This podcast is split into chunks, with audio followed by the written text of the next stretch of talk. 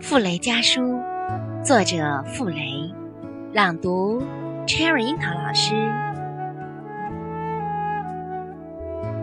人一辈子都在高潮低潮中浮沉，唯有庸碌的人，生活才如死水一般。或者要有极高的修养，方能阔然无累，真正的解脱。